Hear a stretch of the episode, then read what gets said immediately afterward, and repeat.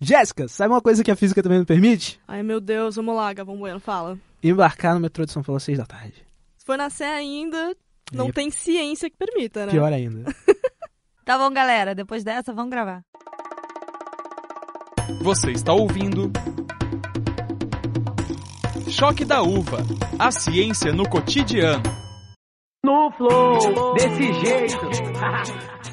Fã ou não de esporte, todo mundo sabe que as grandes competições são repletas de momentos memoráveis. Afinal, quem não se lembra dos gols de Ronaldo Fenômeno na final da Copa de 2002? Provavelmente só quem não era nascido, Rodrigo. Ou quem, assim como eu, tava mais preocupado com a pipoca. Tá bom, justo. O que é inegável é que vitórias e derrotas são capazes de movimentar paixões e ficam eternizadas na cabeça das pessoas. Não é à toa que o esporte faz sucesso na música, no cinema e até como enredo de novela.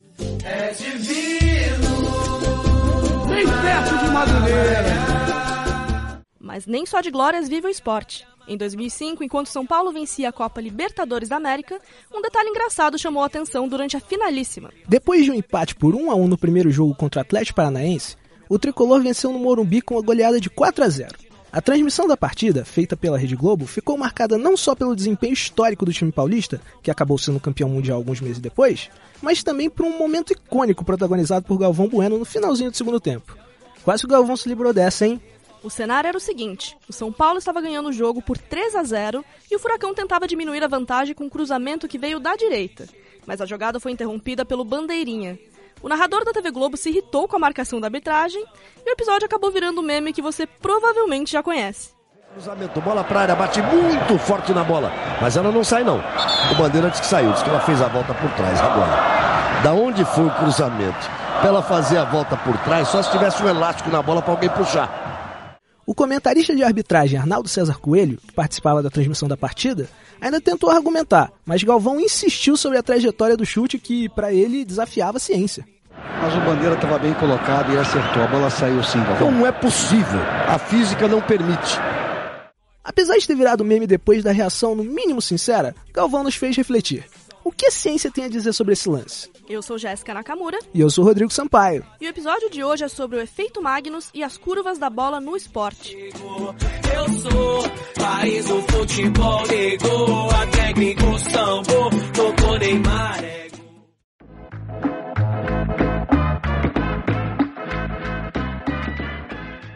Do vôlei ao tênis, do beisebol ao futebol, as curvas e efeitos na bola têm papel decisivo em diferentes modalidades. Isso porque, além de encantarem os torcedores, eles mudam placares e contam uma série de histórias. Por mais que não tenha sido lance de título, você já deve ter visto o famoso gol do Roberto Carlos contra a França em 97, certo? E o que dizer dos slices de Roger Federer ou do saque Jornada nas Estrelas do Bernard? Pois é, apesar de ter ficado famoso nas quadras, o que pouca gente sabe é que o Jornada, que ganhou esse nome por causa da série Star Trek, surgiu nas areias de Copacabana. E com o bom malandro carioca que é, sabe o que o Bernard fazia, Jéssica? O cara se aproveitava do sol e do vento para ter vantagem sobre os adversários. Muito esperto ele, né? Ó, agora na quadra é diferente, né? Não tem o sol e o vento, mas tem os refletores do ginásio, que em determinado ponto faziam a bola sumir da visão do adversário. A jogada foi apresentada pela primeira vez nas quadras durante o Mundialito de Vôlei de 82. O saque alto combinava força, giro e velocidade para confundir os adversários. A bola chegava a subir quase 30 metros de altura e descer do outro lado da quadra a 70 km por hora. Para que a jogada desse certo, ela também dependia da curva da bola na hora que ela caía.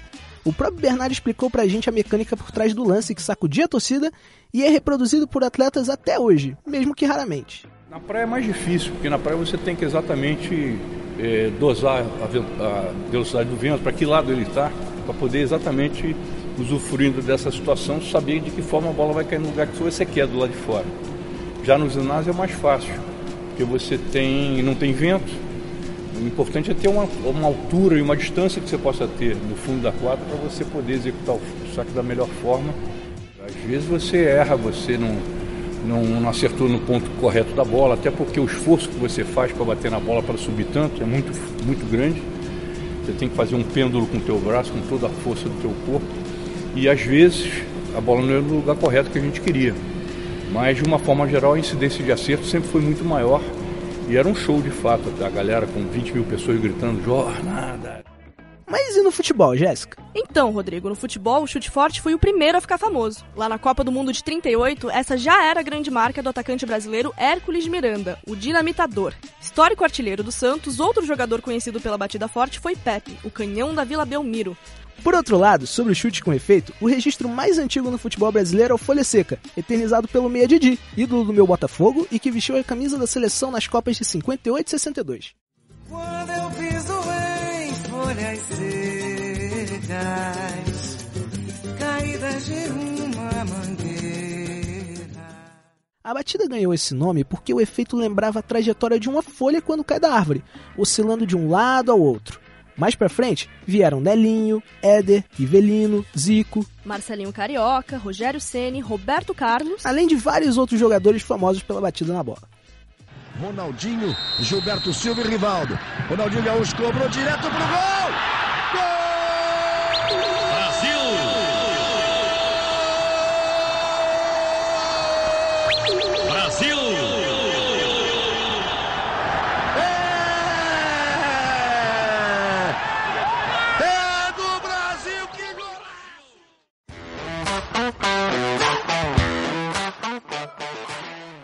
Pintados e repintados no imaginário popular, os grandes cobradores de falta são como lendas no futebol, o que faz com que muitos tenham virado ídolos de seus clubes. Mas qual é a mágica por trás desses nomes? O Choque da Uva conversou com Marcos Assunção, ex-jogador de Santos e Palmeiras que era fera na bola parada, para tentar entender qual é o segredo de um chute com curva. Minha cobrança de falta tinha um efeito meio raro. O movimento era um movimento que a bola subia e caía muito rapidamente. A nossa bola, a minha é do Juninho, Marcelinho Carioca também, a nossa bola ia com efeito é, girando para cima e para baixo e os outros batedores ela ia girando lateralmente Uhum. né, para fazer esse efeito. Na maioria dos cobradores ela fazia assim uma curva. A nossa não, a nossa subia e caía. Então é era um efeito era um efeito muito raro. Não me pergunte o que eu fazia para fazer isso que eu não sei. No tênis, a aplicação tática dos efeitos é capaz de definir uma partida. Foi assim que o campeão pan-americano Fernando Meligeni venceu Pete Sampras, então número 1 um do mundo, no torneio de Roma em 99. Olha aí o que o Meligeni contou pra gente. É importante quando a gente fala sobre efeitos, você tentar também entender eh, em que situação você está no jogo para você usar eh, esse efeito da melhor maneira possível. Às vezes uma- um erro de escolha faz com que você fique mais vulnerável, mais defensivo ou exagere numa bola e acabe errando uma bola que não, não precisava. Eh, então essa escolha ela é fundamental. É ruim quando você acaba jogando com o mesmo efeito o tempo inteiro, porque o adversário pega o tempo da bola, entende como você vai jogar, se posiciona mais fácil dentro da quadra e, e a partir daí você não tem, não traz surpresa para ele. Tênis é um esporte onde você tem que estar surpreendendo o teu adversário o tempo inteiro. E a troca de efeitos, ela te ajuda, não só a troca de velocidade de bola, mas principalmente a troca de, de efeitos faz com que o teu adversário acabe errando mais do que o normal. Mas se acabam e na estrada de Santos eu não vou mais passar. Mesmo que os efeitos da bola sejam estratégicos no tênis e em vários outros esportes, no beisebol eles são ainda mais importantes. Isso porque caso a curva da bola não existisse, esse esporte não seria metade do que é. Tanto que o arremessador, atleta que coloca a bola em jogo, é a figura mais importante do time. E para tentar entender melhor essa dinâmica, conversamos com o jornalista Ubiratã Leal, um dos principais comentaristas do esporte no país. Fala pessoal do Choque da Uva, aqui quem fala é o Biratã Leal da ESPN, do Desimpedidos, e falar um pouco aqui do, da física do, do beisebol, né, dos arremessos do beisebol. O arremessador, quando ele bota a bola em jogo, ele define se ele vai mandar uma bola mais rápida ou mais lenta, com um efeito para baixo, com um efeito para o lado, uma bola que vai reta, uma bola que faz um efeito no final, uma bola que faz um efeito mais constante durante toda a trajetória. E a curva da bola é muito importante porque a partir dessa da curva, de como é essa curva ou da não existência dessa curva, que ele vai tentar enganar o rebatedor. né? O rebatedor tá lá preparado para rebater, ele vai vir uma bola. Ele não sabe que se a bola vai vir reta, se a bola vai fazer uma curva para baixo, se vai fazer uma curva para um lado, se vai fazer uma curva para o outro. E ele não tem tempo de ficar olhando a bola. A bola chega em décimos de segundo, ela sai da mão, entre a mão do arremessador e a bola chegar até o rebatedor, é alguma coisa entre 0,3 ou 0,4 segundo. Vale destacar que o arremessador tem um desgaste absurdo. Por ser muito exigido, ele não consegue jogar todas as partidas. Se joga uma, tem que descansar quatro dias, que geralmente equivale a quatro jogos na temporada regular. É um jogador especial que tem que ter muito cuidado para não se lesionar, porque ele precisa torcer o braço no final do movimento. Mas só se preservar não é o suficiente, também é necessário saber variar os efeitos. Todo arremessador é profissional que quer ter uma carreira mínima, ele tem que ter, além de saber arremessar uma bola reta, ele tem que saber pelo menos arremessar bolas, é, um ou dois tipos de bolas de efeito, para baixo, para o lado, algum tipo assim, porque isso é fundamental para o jogador e para conseguir enganar o rebatedor. Porque se você só arremessar a bola reta, que é a mais fácil, aí fica muito fácil. O rebatedor vai, se a bola tá reta, ela vai estar tá reta. Ele sabe que a bola não vai tentar enganar, a bola não vai fugir do, do, do bastão. Para saber como é possível colocar tantos efeitos diferentes na bola. E para saber se o Galvão estava certo, conversamos com o professor Sérgio Augusto Cunha, da Universidade Estadual de Campinas, a Unicamp. Ele nos atendeu por telefone diretamente da. Dica número 1: um, é um país da Europa. Holanda. Afinal, como é possível que a bola de futebol faça uma curva em pleno ar? Será mesmo que a física não permite? A curva se dá pela diferença de pressão a hora que há o giro dessa bola chamado efeito Magnus, né? Opa, peraí que agora chegou a hora do... Momento Faraday!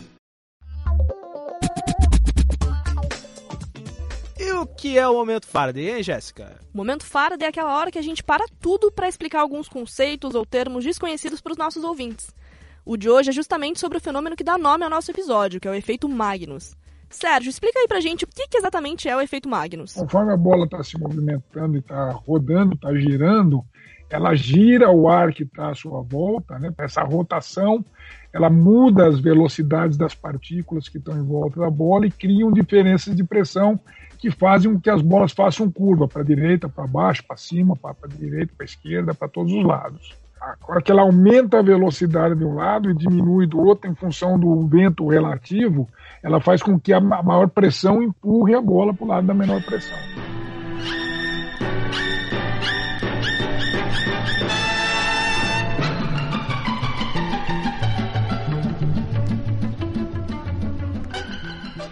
Na verdade, é menos complicado do que parece. O efeito Magnus pode ser pensado a partir da terceira lei de Newton.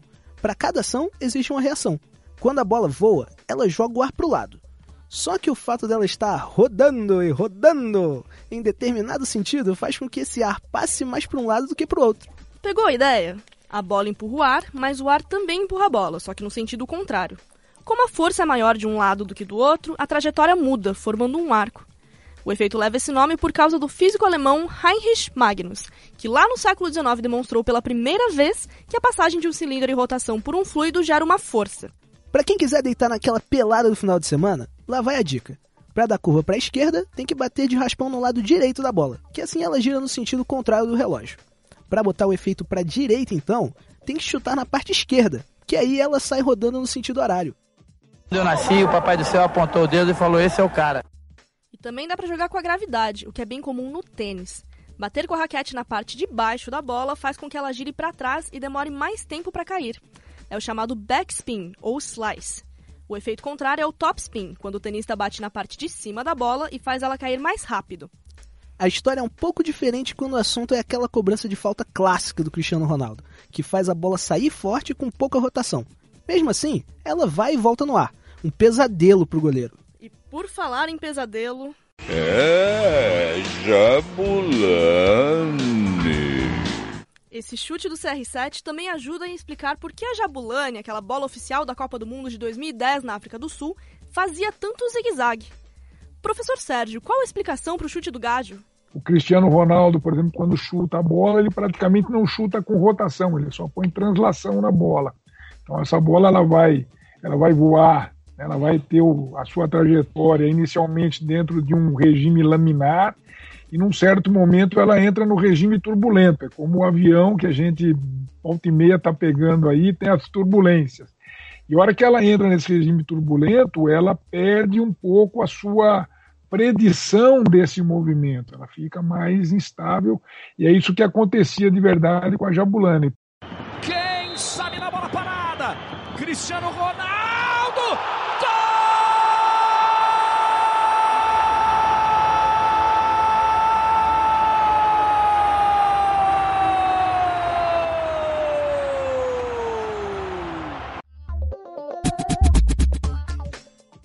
Seja, mesmo sem a rotação e sem o efeito Magnus, é possível que a bola mude de direção em função dessas turbulências que aparecem quando o ar tropeça pelas imperfeições da bola a altas velocidades. Agora tudo faz sentido. Pode até parecer estranho, mas sabe qual era o problema da Jabulani? Ela era muito lisa, tinha pouca costura, pouco gomo. Quando a bola é cheia dessas imperfeições, como no caso dos buraquinhos da bola de golfe, a turbulência aparece de todos os lados e uma força acaba compensando a outra. Mas no caso da Jabulani, as turbulências eram mais raras e muitas vezes ocorriam em poucos pontos da bola.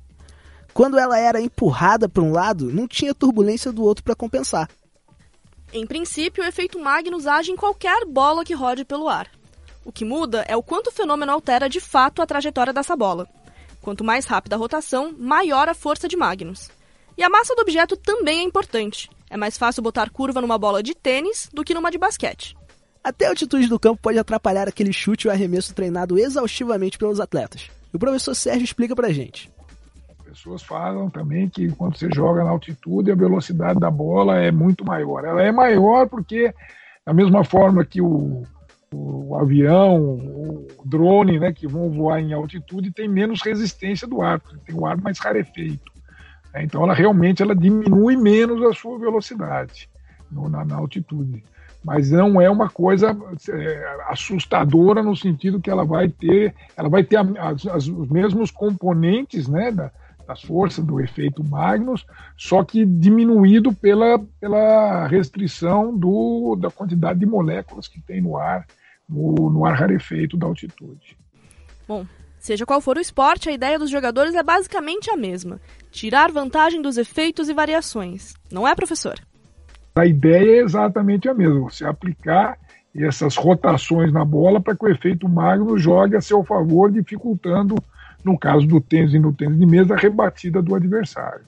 Cada uma dessas, dessas uh, técnicas tem um efeito Magnus associado ou uma falta do efeito Magnus, significa que ela não tem a, a, rotação da, bola em torno do seu próprio eixo, seja esse eixo para o top spin, backspin, chute de curva ou qualquer modalidade, como no beisebol, é, no próprio basquete, e, e, assim, todos os esportes com bola, né, tem esse efeito, o próprio, a própria bola do futebol americano e do rugby também tem esse efeito, só que é diferente porque não são esféricas. Né? Então você tem a bola de uma esfericidade muito, muito boa, né? ela praticamente não tem deformação, isso faz, fica mais fácil você aplicar essas, esses efeitos para tentar atrapalhar o adversário.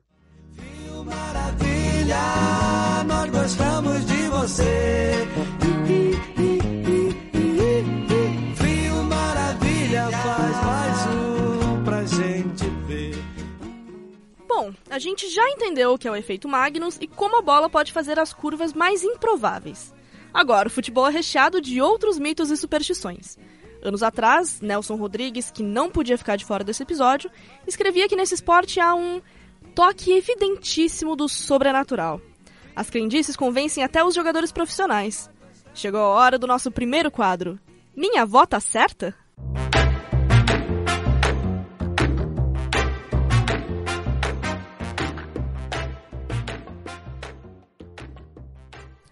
Ídolo do Corinthians, o craque Neto, hoje comentarista de futebol!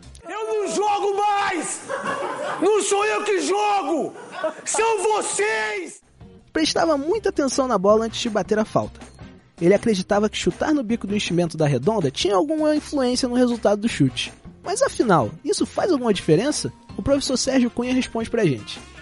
Olha, quando eu comecei a jogar futebol muitos anos atrás, né, na rua, nos clubes, amador, amadoristicamente, as bolas eram construídas de forma diferente.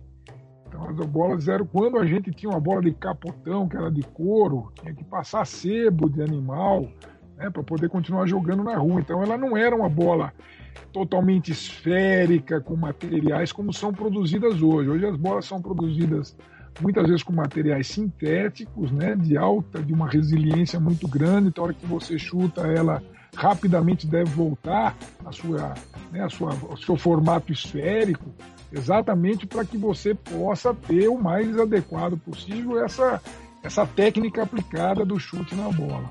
Então, hoje em dia, se dizer que chutar nas bolas são muito equilibradas em termos do seu, da, da sua distribuição de massas, para que exatamente você não tenha o problema a década, final da década de 60, começo da década de 70, foi lançada uma bola chamada bola dente de leite. Não sei se ainda existe essa bola.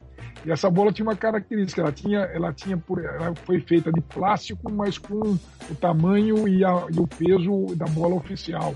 Só que a câmara que tinha dentro, ela era solta na bola. Então, na hora que você chutava, que nem o Roberto Carlos chutou aquela falta, ela fazia uma curva para o lado contrário. E essa câmera se deslocava. Então, naquele momento talvez fizesse sentido chutar no bico, chutar fora do bico. Hoje em dia, é, é, biomecanicamente, mecanicamente, técnica, cientificamente, eu não vejo é, nenhuma explicação para isso, a não ser as crenças, né, os, os, os preconceitos aí, ou as, as, as, as, coisas individuais do atleta na hora de fazer o, chute, né? Acho que dá mais sorte, alguma coisa assim. Bom, depois de toda essa explicação científica, tá faltando só a testemunha ocular desse grande meme que inspirou o nosso episódio do Choque da Uva, hein, Rodrigo? Verdade, mas o nosso repórter Samuel Lima conversou com um convidado muito especial e conta agora pra gente. Manja do assunto.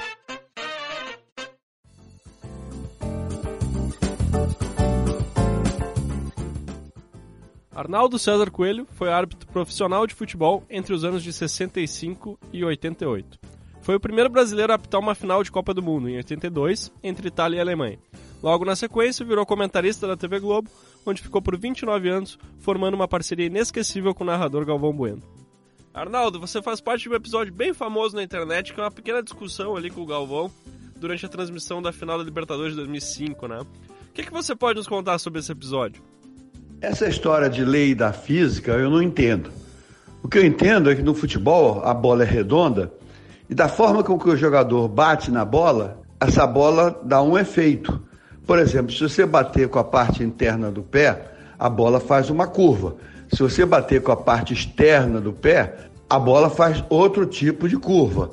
No lance que está se discutindo, a bola estava no alto, fez uma curva, saiu e ao quicar, o efeito que a bola tem, a bola ao quicar, ela muda a direção dela, isto é, ela pode voltar para o campo. Foi o que aconteceu. Então, repito, de física eu não entendo, mas de futebol, toque de bola e efeito, sempre existiu. Vários jogadores caracterizaram por bater faltas com efeito. Por exemplo, o Marcelinho do Corinthians batia com efeito, o Zico do Flamengo batia com efeito. E há muitos anos atrás, um jogador chamado Didi batia a falta e apelidaram ele de folha seca, porque ela batia, ela subia e caía atrás do gol. Portanto, o efeito faz parte do jogo. Lá quando você apitava, era mais ou menos comum o chute com efeito no futebol. Por exemplo, o árbitro tinha que ficar atento no escanteio para ver se a bola não ia fazer aquela curva por fora do campo? Todo momento que tinha um tiro de canto, pela, por exemplo, pela direita, e o jogador batia com o pé direito, o assistente tinha que ficar atento que quando ele batia com o pé direito, a bola podia sair no ar e voltar a campo. E ele levantava a bandeira. A mesma coisa do lado esquerdo. Se o jogador lá na ponta esquerda bate com o pé esquerdo, fatalmente essa bola pode sair, sair e voltar. Por isso que é muito comum isso acontecer. E isso não é física, não. Isso é a visão do assistente que está na linha do gol. Essa história de 2005 não é a única discussão no ar entre você e o Galvão, né? Alguma interação nessa era combinada? Que nem o bordão, pode isso, Arnaldo? É, nós nunca combinamos essa interação que você diz. Era uma coisa espontânea. Pode isso, Arnaldo. É, quando eu dizia a regra é clara, quando ele dizia esse é o assunto para o Arnaldo César Coelho. Isso era uma, uma parceria espontânea que saía ao longo da transmissão. É, nunca foi combinado briga nenhuma, é, a gente discutia, às vezes é, ponderava no ar determinados lances que eu podia dizer que tinha sido falta, e na opinião dele é, não seria falta, ele é, até resmungava no ar. Isso fazia parte do, do da transmissão e, e, da, e da empatia que a gente tinha um pelo outro. E tem até hoje, porque até hoje a gente se fala e até hoje a gente discute lance, discute formas de transmissão, até hoje a gente bate papo. Fomos sempre muito parceiros. Brigamos muito também, né? Faz parte, né? Brigamos não, discutimos. É, mas em todo relacionamento tem tapas e beijos.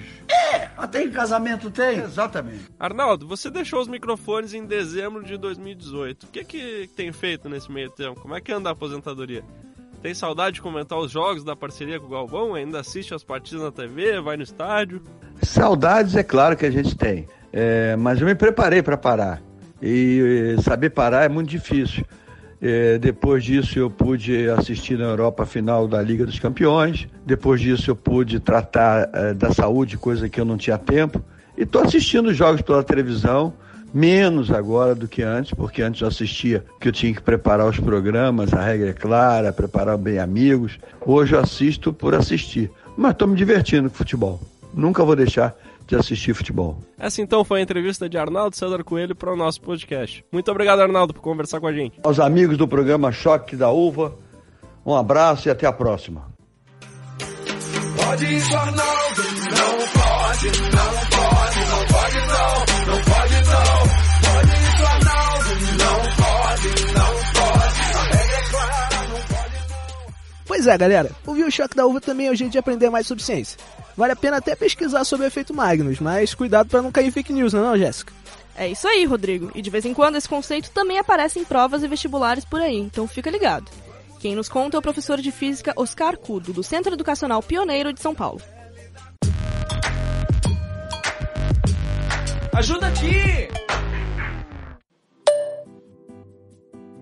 Olá, Rodrigo, Jéssica e a todos os ouvintes do podcast. O efeito Magnus é estudado em física e é o fenômeno pelo qual a rotação de um objeto altera sua trajetória em um fluido que pode ser líquido ou gasoso. O ar, por exemplo. É possível introduzir os conceitos relacionados ao efeito Magnus em avaliações do ensino médio, Enem ou vestibulares. Como é um tema que não é tratado exaustivamente no curso do ensino médio, a preocupação deve se voltar mais aos aspectos conceituais, ao raciocínio lógico, sem a cobrança de quantificações de grandezas através de fórmulas e cálculos matemáticos. Um abraço a todos. Valeu, Oscar! E como sempre, no final do episódio a gente tem o Prêmio Ig Nobel. Com vocês. Prêmio Ig Nobel. E hoje quem separou a pesquisa pra gente foi a Jéssica. E aí, Jéssica, o que, que você manda pra gente? Então, Rodrigo, para começar, eu queria fazer uma pergunta. O que, que, você acha? Os atletas de lançamento de disco e de martelo saem ou não tontos depois de uma série de arremessos? Olha, eu acho que sim, porque você fica girando, rodopiando lá um negócio pesado durante seis turnos, é provável que sim. Uma pesquisa da França se debruçou sobre esse tema e, para nossa surpresa, os atletas de martelo não relatam tontura nem enjoo depois da competição. Mas a mesma coisa não se aplica com quem lança discos. Tá, mas, mas por que isso? A explicação está na postura na hora do arremesso. Os pesquisadores gravaram os atletas e notaram que a postura daqueles que lançam martelo dá uma maior estabilidade para a cabeça.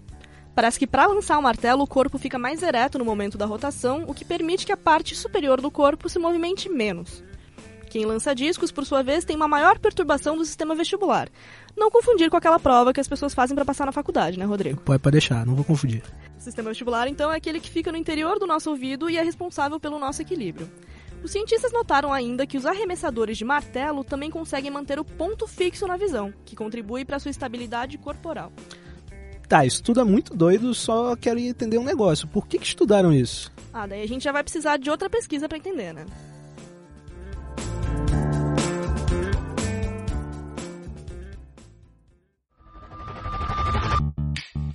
E esse foi o Choque da Uva, o novo podcast Ciência do Estadão que explica tudo o que você está afim de saber. Esse programa é feito pela 30 turma do curso Estado de Jornalismo, os Focas do Estadão. Eu sou a Jéssica Nakamura. E eu sou o Rodrigo Sampaio. O roteiro de hoje ficou por conta da Raíssa Mota, a edição do Ítalo Lorê e a reportagem do Samuel Lima. A produção de Samuel Costa, Luiz Carlos Pavão e Léo Martins, com um pitaco outro de Matheus Figueiredo. A gente consultou ainda o comentarista esportivo Celso Unzelt e o professor Carlos Eduardo Aguiar, da Universidade Federal do Rio de Janeiro. Aproveite e segue a gente nas redes sociais. Somos o arroba Choque da Uva Pod, com Demudo, no Twitter, Instagram e Facebook. Até o nosso próximo episódio. Tchau. Até lá. Tchau, tchau.